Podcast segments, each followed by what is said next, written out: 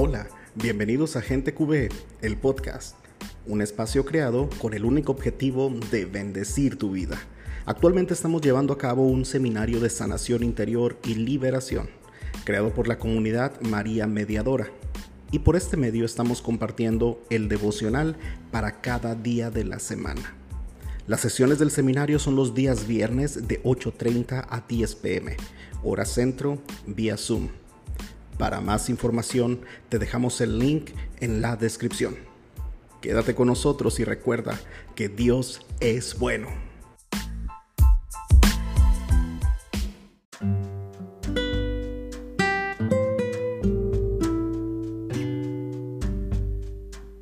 Seminario de Sanación Interior y Liberación. Tomo 6. Recuerdos dolorosos. Día 5. La pérdida de un ser querido. Juan 11, 32, 36. Cuando María llegó a donde estaba Jesús, se puso de rodillas a sus pies, diciendo, Señor, si hubieras estado aquí, mi hermano no habría muerto. Jesús, al ver llorar a María y a los, dos, y a los judíos que habían llegado con ella, se conmovió profundamente, se, se estremeció y les preguntó, ¿dónde lo sepultaron? Ellos le dijeron, ven a verlo, Señor. Y Jesús lloró. Los judíos dijeron entonces, miren, cuánto lo quería. Medita y responde. Y Jesús lloró. Este es uno de los pasajes del Evangelio en el que Jesús deja ver su corazón al exteriorizar por medio del llanto su amor sincero por un amigo. A pesar que sabía que Lázaro sería levantado de los muertos para que toda aquella región creyera en él, se conmovió profundamente al ver llorar a la hermana de Lázaro, mostrándonos su entrañable misericordia por el dolor ajeno y propio. Hasta el mismo Jesús sintió el dolor por la pérdida de un ser querido, para enseñarnos que no está mal sentir la ausencia de aquel que se fue a la eternidad. El problema es cuando no, aceptamos esa realidad que hace parte de nuestra vida. Preguntémonos algo. ¿Qué padre o madre no fallecerán? ¿O qué hermano, amigo o hijo vivirá para siempre? El asunto es que pensamos que estas situaciones nunca llegarán o que falta mucho tiempo para vivir un acontecimiento de estos. Por lo tanto, cuando sucede, no estamos fortalecidos en el Señor para saberlo afrontar. No se trata de ser insensibles frente al dolor causado por la ausencia de un ser querido que falleció. La cuestión es qué vamos a hacer con el dolor y cómo manejaremos la realidad de la muerte de una persona a quien amamos. A muchas personas les aterra que les hablen de la muerte.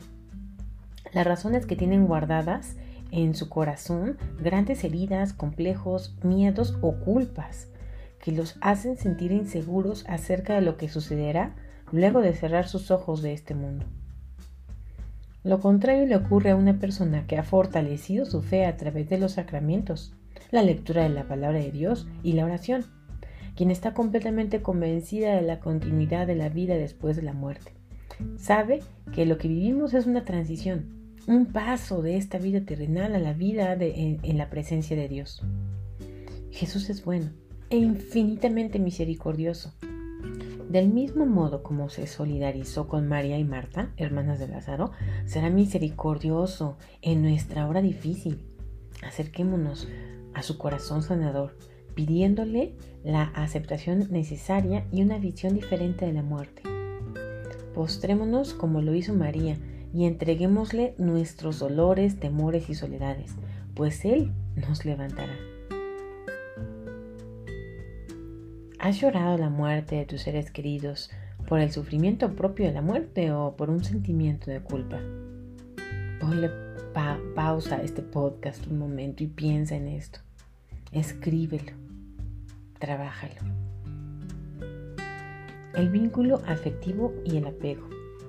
El vínculo afectivo es un lazo emocional que une a dos personas, teniendo en cuenta que éste será más fuerte de acuerdo con el tipo de relación que tengamos.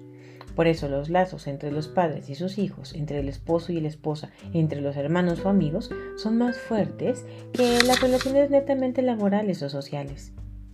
Cuando se sufre la pérdida de un ser querido, los lazos emocionales que unen a las personas con aquel que ha fallecido marcarán de manera contundente el nivel de afectación que se experimenta ante la pérdida. Es precisamente en los lazos afectivos donde la mayoría de los seres humanos tenemos grandes precariedades.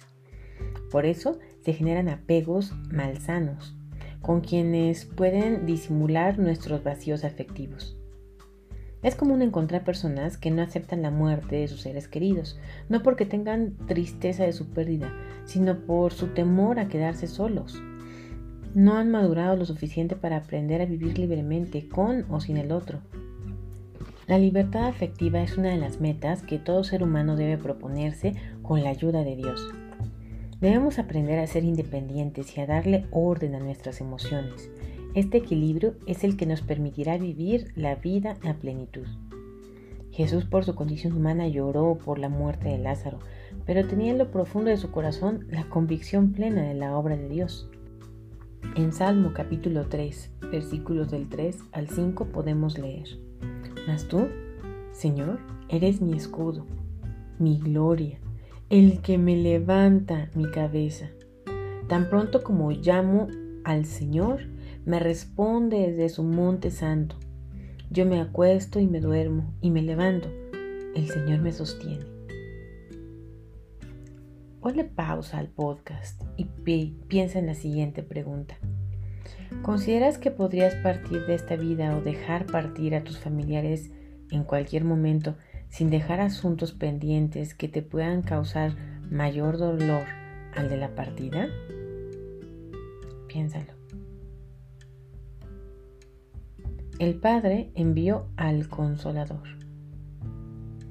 En el momento de dolor por la pérdida de un ser querido es cuando necesitamos consuelo.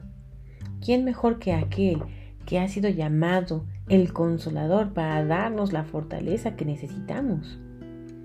Recordemos que el Espíritu Santo es quien produce en nuestro carácter frutos abundantes como la paz, la alegría, el dominio propio, frutos necesarios durante los momentos difíciles. Por lo tanto, es a Él a quien debemos acudir, en primera instancia, para recibir el consuelo que nuestro corazón necesita. En la segunda carta de Corintios capítulo 12 versículo 9 podemos leer, Pero me dijo, Te basta mi gracia, mi mayor fuerza se manifiesta en la debilidad. Otras pérdidas. Las pérdidas afectivas no solo se manifiestan con nuestros seres amados, también se manifiestan con animales, situaciones y cosas. ¿Cuántas personas en su niñez o juventud quedaron terriblemente marcadas por la pérdida de una mascota, de un juguete, de su trabajo, de su estatus económico, del cambio de la escuela por traslado de ciudad, entre otros? Estas situaciones generaron una tristeza tan profunda que aún en la edad adulta permanece la herida abierta por aquel dolor. Todos estos momentos del pasado deben ser tratados en oración, pidiéndole al Espíritu Santo que sane todo aquello que recordamos y nos hace sufrir. No pasemos por alto ninguna experiencia, por pequeña que parezca, pues el Señor se interesa por cada detalle de nuestra vida. Aplicación práctica. Manda a celebrar una Eucaristía por tus seres queridos difuntos en la que les ofrezcas o brindes tu perdón según el caso, y en la que les expreses tus sentimientos de amor, que tal vez nunca pronunciaste cuando los tenías a su lado. Oración. Padre bueno, tú que conoces mi corazón hasta la fibra más íntima, te pido que sanes el dolor generado por la pérdida de personas muy importantes para mi vida. Ayúdame a entender tu plan de misericordia y no permitas que la soledad y la angustia se roben el tiempo maravilloso que me has dado sobre esta tierra. Tú que experimentaste la pérdida de tu Hijo Jesús cuando murió en el madero de la cruz, ayúdame a asimilar la muerte de mis seres queridos. Hoy me hago consciente de que todos aquellos que llegan a mi vida son un regalo tuyo, pero que también algún día tendré que separarme de ellos, bien sea porque me llames a tu presencia o porque los llames a ellos primero. Espíritu Santo, ven a consolar mi corazón y a producir en mí los frutos de tu presencia, en especial la paz, la alegría y el dominio propio. Así como Jesús lloró por la muerte de su amigo, que yo pueda exteriorizar lo que llevo guardando en mi interior, con la esperanza de saber que en el cielo me reuniré con quienes amo. Dame la libertad afectiva y la madurez para afrontar las situaciones difíciles que debo vivir como cualquier hijo de Dios. En el nombre de Jesús y por la fuerza del Espíritu Santo, declaro que soy fuerte en Cristo Jesús y que nada de lo que viva me va a desviar del maravilloso plan de Dios. Su gracia obrará en mí y es suficiente para alcanzar la plenitud en la vida. Amén. María Mediadora, ruega por nosotros. Cita bíblica para memorizar. Salmo 18, versículos 1 y 2. Tú, Señor, eres mi fuerza. Yo te amo.